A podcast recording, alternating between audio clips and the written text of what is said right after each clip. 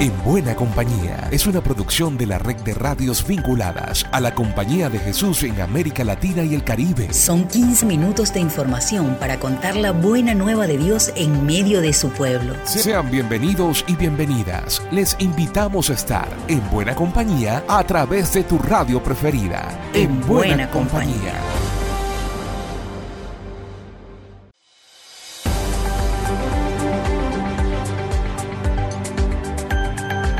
¿Qué tal compañeras, compañeros de Camino en América Latina y el Caribe? Nos volvemos a juntar para estar en buena compañía. Soy Alexander Medina en nombre de la red de radios jesuitas y así comenzamos. Esta es la palabra oportuna de Francisco. Francisco nos propone una interesante reflexión sobre el budismo y la cultura de paz. El padre Lucas López nos comenta. Un saludo a Alexander. Francisco recibió la pasada semana una delegación budista proveniente de Mongolia. Comenzó reconociendo el desafío que la violencia contra las personas y contra la naturaleza plantea a toda la humanidad y agradeció el signo de búsqueda común de la paz que supone la visita budista a la Santa Sede. Subrayó el deber de suscitar en la humanidad la voluntad de renunciar a la violencia y construir una cultura de la paz. Por supuesto, para colaborar y para no enfrentarnos, no necesitamos renunciar a nuestra fe, sino profundizar en ella. Así que Alexander, con los budistas y con todas las demás religiones, podemos caminar en buena compañía, Lucas López, del equipo CEPAL, para la red de radios jesuitas de América Latina y el Caribe.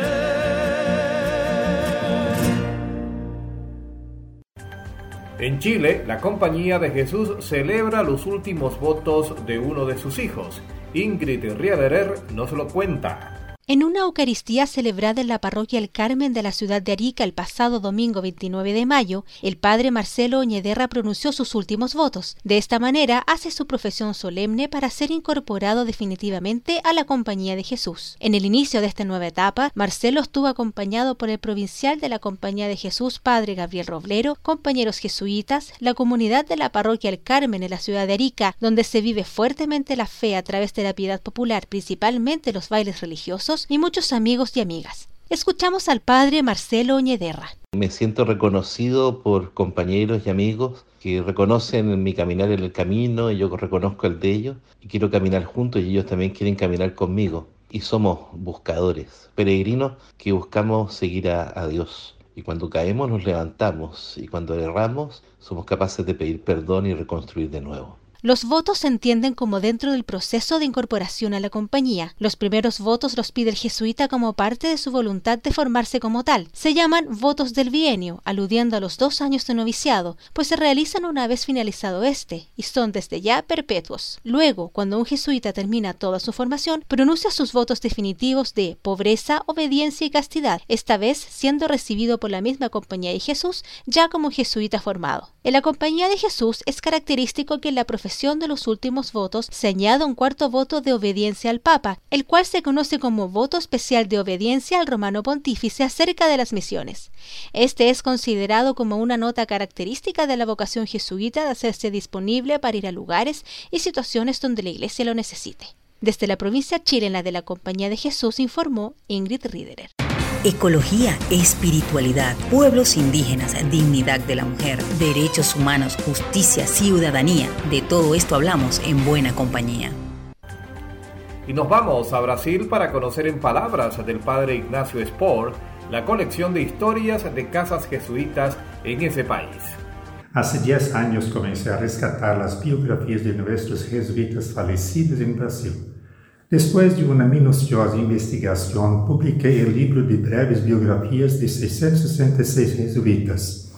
Con eso quedé encantado con lo que encontré en el archivo provincial, donde diarios, historias, domos, car cartas, fotografías, catálogos y otros se conservan los documentos. Así comencé a resumir crónicas del día a día de parroquias, colegios y seminarios. En el conjunto de crónicas, siempre en orden cronológico, nunca hago ningún juicio, solamente presento los hechos de manera objetiva, tal como consta en los documentos. De esta forma, la colección Historia de las Casas, una revisión histórica de los jesuitas en el sur del Brasil, llega hoy a su volumen 26, rescatando las crónicas de nuestras antiguas parroquias, colegios y seminarios. Con unos tres libros publicados al año, sigo el trabajo de investigación con todo fervor. América Latina y el Caribe están en buena compañía. El resumen de la semana de la CEPAL a continuación. Gracias Alexander. En el ámbito educativo de esta semana, informamos que el Secretariado Internacional de Educación de la Compañía de Jesús realizará el seminario web sobre los colegios jesuitas y su compromiso con la creación. Y la CLAR, junto a la Pontificia Universidad Javeriana de Bogotá, organizan el diplomado virtual Decisiones y Acciones Educativas para la implementación del Pacto Educativo Global. Por otro lado, ya está disponible el boletín del Centro Virtual de Pedagogía Ignaciana con el tema El servicio de la fe en la educación jesuita. Y también pueden acceder al décimo video mensaje del Padre Arturo Sosa sobre la educación como fuente de esperanza en la web de la CEPAL, jesuitas.lat. Antes de finalizar, enviamos un fraternal saludo al hermano Raimundo Barros, nuevo secretario de la CEPAL, y al Padre Bernardo Mercado, nuevo provincial de los jesuitas en Bolivia. Informó para ustedes Tiffany Trejo, del equipo CEPAL. En esta radio estamos en buena compañía. Narce Santibáñez, desde México, nos relata el encuentro que la red jesuita tuvo con integrantes de pueblos originarios. Les reportamos que la semana pasada se llevó a cabo en Puente Grande, Jalisco, en la zona centro-occidente de México, el encuentro de la red de jesuitas trabajando con pueblos originarios. La sesión tuvo presencia en las comunidades de la Tarahumara, Guayacocotla, Purepecha y de Bachajón. Es decir, participaron los pueblos originarios del norte, centro y sur del país. Decenas de jesuitas y distintas obras sociales de la Compañía de Jesús reflexionaron sobre la forma de estar en el mundo indígena, a partir de una investigación sobre la transformación de lo comunitario, Dicha investigación cuenta con cinco pilares, la fiesta, la asamblea, el sistema de cargos, el trabajo comunitario y la lengua. El estudio fue diseñado por los jesuitas Juan Pablo Orozco y Jorge Atilano, y también contó con la colaboración de escolares de primera etapa. Por su parte, el padre Sergio Cobo, quien es coordinador de Radio Guaya, enfatizó que estos insumos ubican la pertinencia y lo estratégico de nuestra presencia para hoy y el futuro. La tónica de la reunión fue poner en sintonía los retos de la red jesuita y de cada región, pero también de compartir la comprensión antropológica y teológica con diversos enfoques. Para el cierre del evento, el padre Luis Gerardo Moro, provincial de la Compañía de Jesús, bendijo el quehacer de nuestros pueblos originarios e hizo un llamado para seguir trabajando contra la violencia, la explotación ecológica y la discriminación. Informó para En Buena Compañía Narce Santibáñez. En Paraguay hay fiesta divina, y es que celebran el nombramiento por el Papa del primer cardenal paraguayo.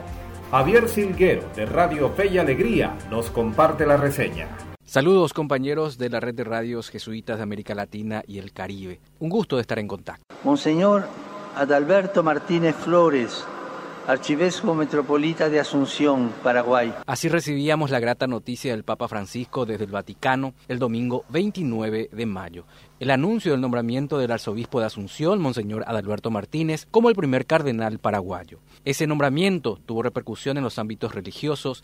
Finalizaba la misa de las 11 horas en la Catedral de Asunción el domingo pasado.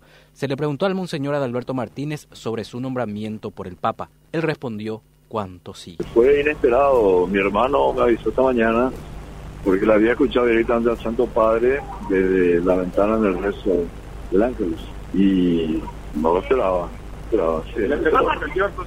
sí. para mí fue una sorpresa y pudo ser el estilo del Papa Francisco, que Realmente nombra los cardenales, pero siempre aviso. Esta designación yo lo tomo realmente con mucha sorpresa y realmente por el Paraguay. Creo que es un reconocimiento también a la fe de nuestro pueblo. El 80% o un poco más de los cristianos en Paraguay son católicos y, muchos de ellos en este año del laicado también realmente se están comprometiendo con su iglesia en distintas obras que se realizaron en las parroquias. Monseñor Adalberto Martínez en rueda de prensa el domingo pasado, una vez conocido su nombramiento como nuevo cardenal paraguayo. Soy Javier Silguero de Radio Fe y Alegría Paraguay para En Buena Compañía.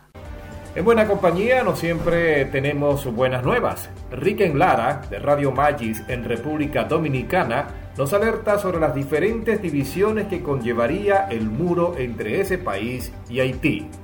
Saludos y muchísimas gracias. Hay que destacar de que República Dominicana y Haití son dos países que comparten la misma isla, justo con 392 kilómetros de frontera y cuatro pasos fronterizos oficiales. Desde el lado dominicano está Dajabón, Elías Piña, Jimaní y Pedernales. Ya para este año, el gobierno dominicano ha anunciado la construcción de un muro con las siguientes características. Escuchemos. ¿Qué combinarán los medios físicos y tecnológicos e incluirá una doble verja perimetral en los tramos más conflictivos y una simple en el resto. Según las declaraciones del presidente dominicano Luis Abinader, en la etapa inicial que está prevista concluir para julio de este año, se han levantado unos 54 kilómetros de hormigón armado y estructura metálica cubriendo las áreas más pobladas y sensibles de la frontera. Además de sensores de movimiento cámaras de reconocimiento facial, radares y sistemas de rayos infrarrojos. Y es que con el objetivo de controlar el trasiego ilegal de haitianos al país, así como de negocios oscuros que suelen darse cotidianamente allí, fruto de la vulnerabilidad en la frontera nacional, pues hay que destacar que la medida ha encontrado posiciones a favor y en contra de diversos grupos sociales. De acuerdo a la última encuesta realizada a nivel nacional de inmigrantes en República Dominicana en el año 2017, hay medio millón de haitianos en el país. Hay que resaltar que Haití es el tercer destino de las exportaciones dominicanas después de Estados Unidos y Suiza. Soy Riquel Lara de Radio Magis en República Dominicana. Para en buena compañía. Más de 40 radios, oficinas de comunicación, estamos contigo, estamos en buena compañía. Nos posamos en Colombia. Erasmo Escobar de Ecos de Pasto nos reporta lo que dejó la primera vuelta de las elecciones presidenciales. Alexander, un cordial saludo para usted y la audiencia de América Latina y el Caribe. El pasado domingo 29 de mayo se celebró en Colombia la primera jornada de elecciones presidenciales, dejando como contendientes para la segunda vuelta al hoy senador y dirigente de izquierda Gustavo Petro con 8.527.000 votos y al ingeniero y exalcalde de Bucaramanga Rodolfo Hernández, que logró 5.953.000 sufragios, convirtiéndose en un verdadero fenómeno político. Tras conocerse los resultados, Petro y Hernández agradecieron a sus seguidores e invitaron a los votantes a participar masivamente el 19 de junio, día en que habrá un triunfador. A continuación, la intervención de Gustavo Petro. Invito a toda esta militancia y activismo a conquistar, a convencer, a convencer con tranquilidad a convencer con amor a la familia, a convencer con amor a la comunidad en la que se vive o en la que se estudia para lograr lo que esta generación puede darle a la historia de Colombia. En el mismo sentido, se pronunció Rodolfo Hernández. Mi compromiso es con Colombia, no es con politiqueros ni con políticos que ahora se quieran volver a reencauchar a través de nuestro esfuerzo y el esfuerzo que han hecho los colombianos a ver si realmente llegamos al fondo de las soluciones de los problemas. El cáncer terminal de Colombia es que los políticos están robando a Colombia toneladas. No permitamos eso. Desde Ecos de Pasto en Colombia, para En Buena Compañía informó Erasmo Escobar Santander. Una nota especial en Buena Compañía. Y la palabra final le pertenece a Yelixa Guillén, coordinadora nacional de pedagogía del Instituto Radiofónico Fe y Alegría Venezuela, sobre sus procesos de innovación educativa. Saludos desde Venezuela, soy Elixa Guillén, coordinadora nacional de pedagogía del Instituto Radiofónico Fe y Alegría. Desde sus inicios nosotros trabajamos con una innovación educativa, tanto por su poder de adaptación en contextos con necesidades particulares como por su transformación permanente. En este 2022 nuevamente apostamos a innovar por el beneficio de la población estudiantil y es que precisamente por la emergencia sanitaria tenemos, por ejemplo, la mención servicios de la salud, así como mantenimiento mecánico y comunicación, porque en pocas palabras, educación técnica con inserción laboral es nuestro norte. Desde Venezuela, Yelixa Guillén para la Red de Radios Jesuitas de América Latina y el Caribe, en su programa En Buena Compañía. Saludos. Por mi parte, será hasta la próxima y seguimos en Buena Compañía. Llegamos al final por esta ocasión. La invitación es para la próxima semana, para que sigamos en buena compañía. Una producción de la Red de Radios Jesuitas de América Latina y el Caribe. En, buena, compañía.